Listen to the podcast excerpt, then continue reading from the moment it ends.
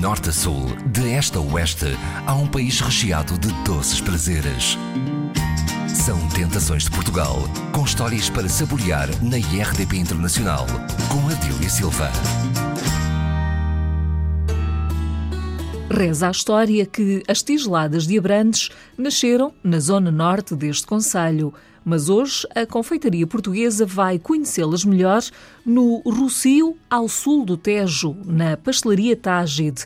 Este doce ribatejano deve o seu nome à tigela de barro onde é cozido. Em relação à história que está documentada, há quem diga que foi em Rio de Moinhos eh, que hum, começaram a fazer as primeiras tigeladas, um casal, e pronto, foi passado de pessoas para pessoas, não, não, não está documentado o ano.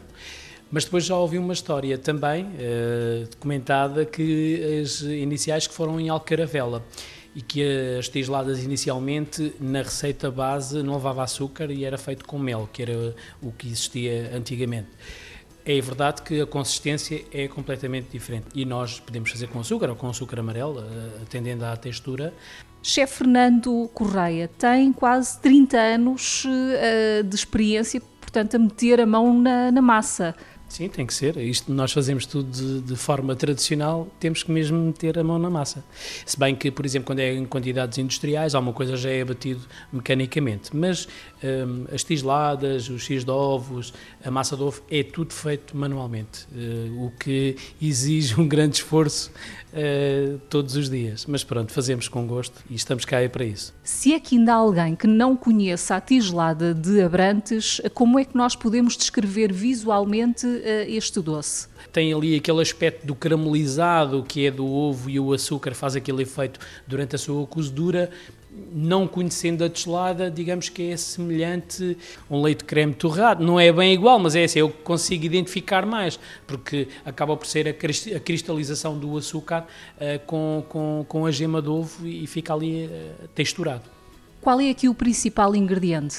É o ovo, é o ovo e o açúcar. Eh, e o leite e a farinha, e o limão e, a canela e, o sal. Estes ingredientes que uh, fazem nascer, portanto, a tigelada, são aqui da, da zona? Sim.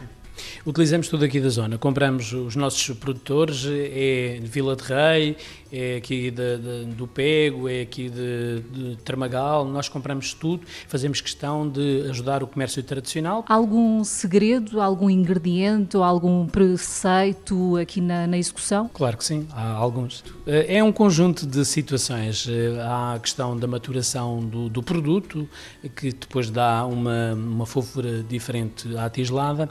Há a questão da, do intervalo do batimento do açúcar e depois do açúcar com os ovos para que lhe dê brilho.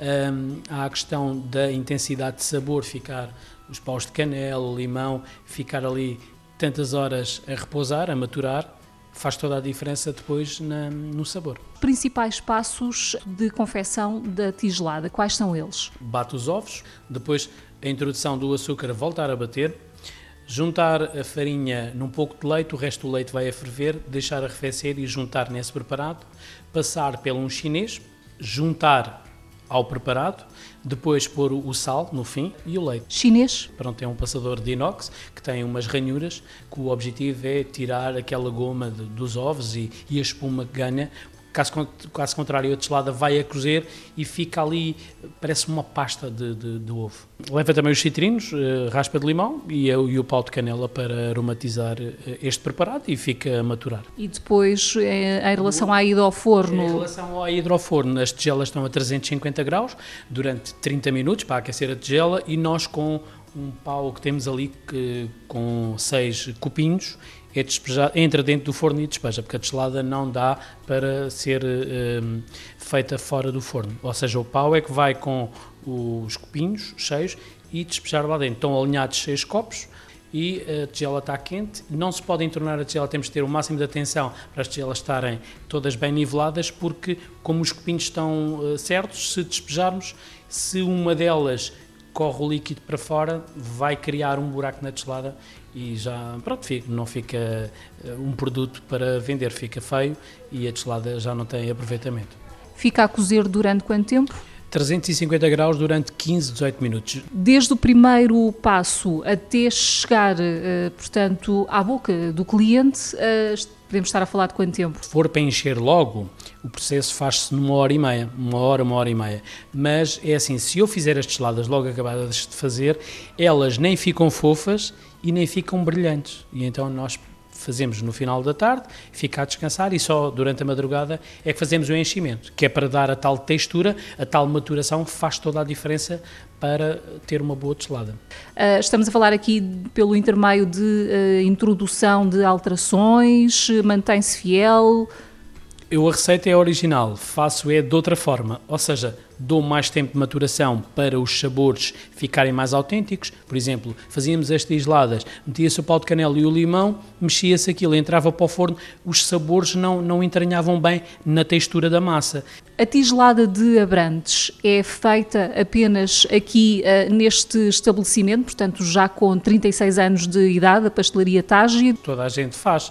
E também há, por exemplo, em Tomar, no entroncamento, há na Guarda, mas cada uma tem a sua a sua hum, estrutura.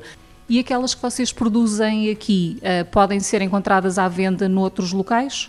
Sim, nós temos alguns revendedores que nos compram doçaria e que distribuem para Caldas da Rainha, para Lisboa, para o Porto. Não, não sabemos exatamente. Eles compram-nos, que têm uma rede de distribuição e hum, talvez eh, quando chegar à minha altura eh, irei fazer alguns, eh, algumas parcerias. Chefe Fernando Correia, aqui à pastelaria Tágide chegam-lhe uh, curiosos apreciadores vindos de onde?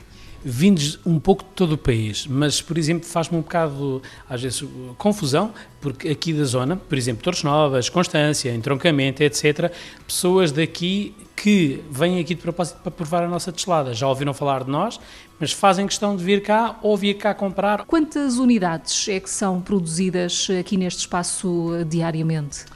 É assim, depende dos dias. Nós hoje fizemos cerca de 400 tisladas.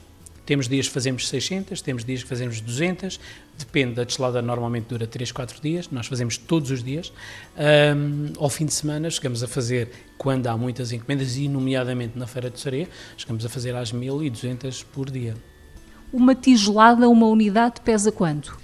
Ah, esta tigelada que nós temos aqui pesa mais ou menos 100 gramas. Temos uma tigelada grande, que é o formato uh, sobremesa, que é a mesma teslada, mas o, o produto parece outro. E porquê? Quase uma tarte. Quase uma tarte. Mas porquê que o produto parece outro?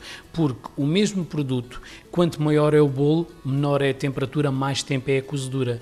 E como menos temperatura e o líquido é o mesmo, o que é que acontece? Fica uma deslada apedinada. É de comer e chorar por mais. E o peso na dieta? A nossa deslada tem cerca de 194 calorias.